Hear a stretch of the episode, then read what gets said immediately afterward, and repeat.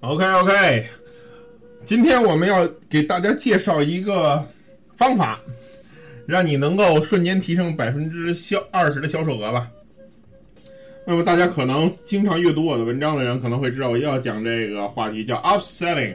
什么叫 upselling？就是当你已经卖出产品之后，然后再卖出更多的产品的一个方法。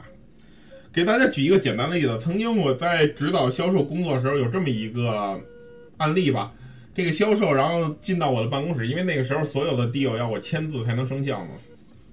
他特别高兴，然后用了可能十分钟、二十分钟吧，二二十多分钟、三十分钟吧，他签了一单。他说那个客户报了一个五千五千块钱的一个课程，呃，然后特别高兴。我说你啊，你出去，然后回来。你先出去给他报，呃，八千块钱的课程，然后他都傻了。他说：“那他他心说，我刚把这个课程摁掉，然后特别开心。我说这我真不能签字。我说你去吧，你去吧，你肯定能行。然后我也没教他具体话术该去怎么做。然后他他就当然的有执行力嘛，他真的回去了。然后过了又过了一段时间，他又进来，他说他说那个张总厉害。然后他真的报了一个八千的一个课程。”我一看时间呢，过得不长。我说你啊，再出去给他报一万块钱的课程。然后这回他真的疯了，他说那个，他说不能，咱不能这么干。那个，我说你去吧，他应该还是可以购买一，因为越多的课程优惠越大嘛，相对来说。我说你去吧。然后他他咬着牙，反正又去了。然后大概又过了一段时间，然后慢慢把门推开，然后唯唯诺诺的说。客户同意了，这回也不是那么开心了，因为有一点儿有一点紧张，怕我再把他轰出去。然后当然我就没轰他了，我说那好吧，那我来签字吧，这个合同就生效了。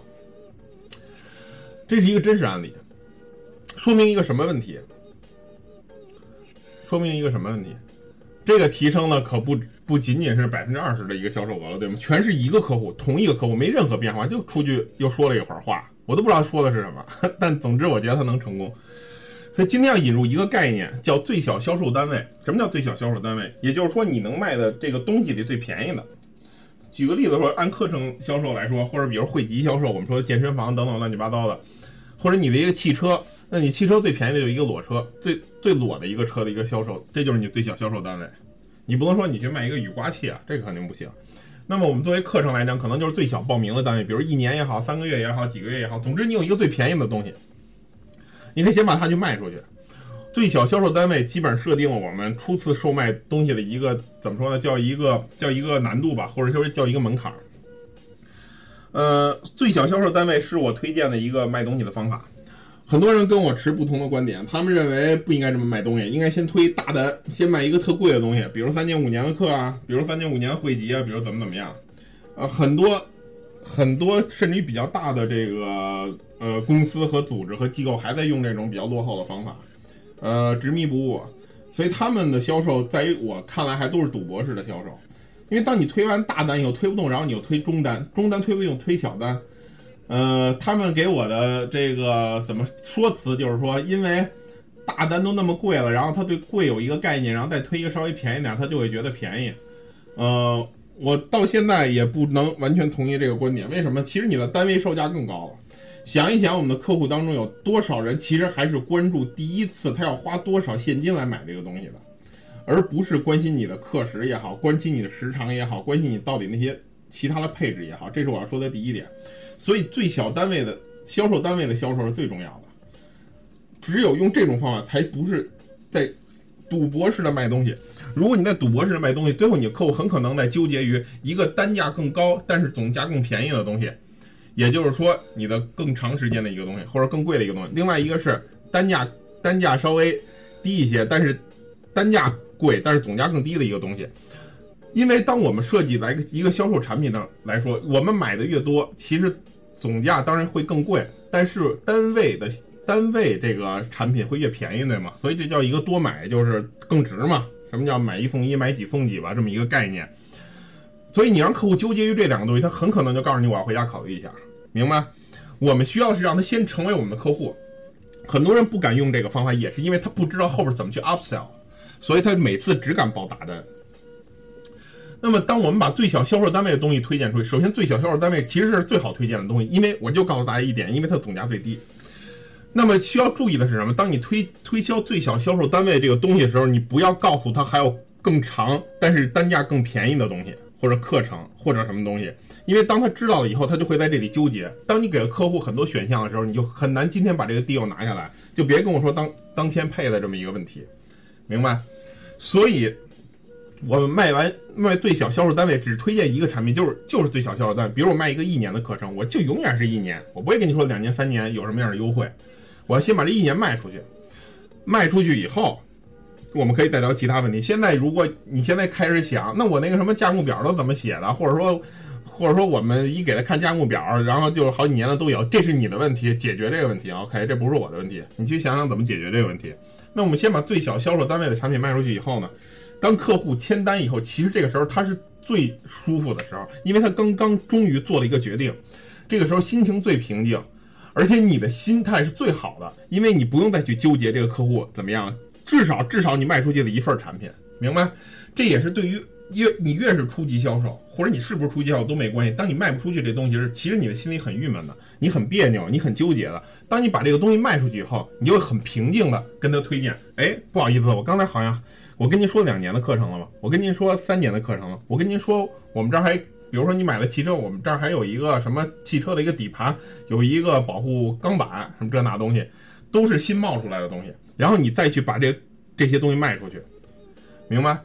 这个时候客户是最容易接受你的建议，就算他接受不来，他也会坐在那不会走的。你可以让他考虑一会儿，然后你可以在合适时机再跑过去，再跟他去聊。如果你是玩会议式销售的，比如像很多。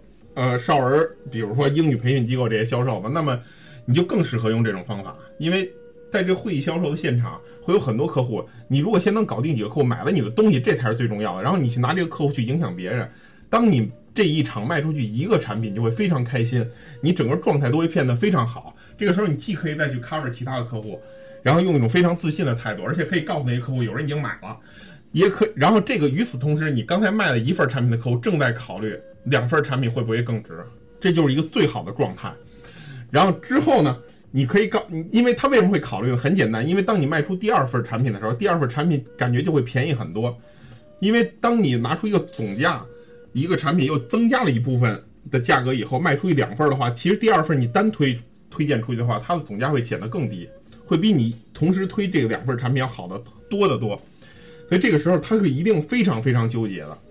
那么用这种方法，我们经常能够卖出卖出去好几份产品，能够卖出好几份产品，所以这就是你的心理状态。这是为什么要 upsell，就是这样。还有我们经常说的 cross selling，就是当你能卖出这份产品跟它相类似的产品，比如说你的英语课程还有一种辅助的课程，有一种辅助的课件，有一种辅助的工具，这个时候其实你都能卖得出去。就在签单之后的这一刻，很多顾问搞不定。更大的单，就是因为当他签完单以后，他就休息了，他就睡觉了，他就干别的去，他就准备吃中午饭了，他就干所有跟销售无关的事他以为这件事搞定了，然后最后就折在这个最后售后之后的这一点。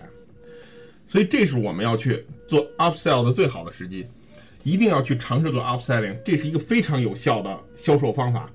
回到我们最早说的那个案例，我当时的这个顾问，因为他的销售水平不高，于是他。做了一个很烂的一个决定，他卖了一个最小的销售单位，但这也同时是一个明智的决定，因为他卖了以后，我让他 upsell 连续 upsell 两回，他都成功了。其实他没有任何真正水平上的增长，只不过我给他安排的这个销售的销售顺序和销售策略，这个销售台阶儿，于是他能得到一个非常好的效果，连续 upsell 两次都能成功。大家想一想，我差点就逼他做第三次了，我差点就逼他做第三次了，但是他两次成功以后，我觉得 OK 了。已经教育他了，然后他已经获得这种成功了，这就是 upsell 最好的方法。所以今天要给大家讲的是 upselling 这个东西，大家要掌握，要掌握什么叫最小销售单位，如何从小单推大单。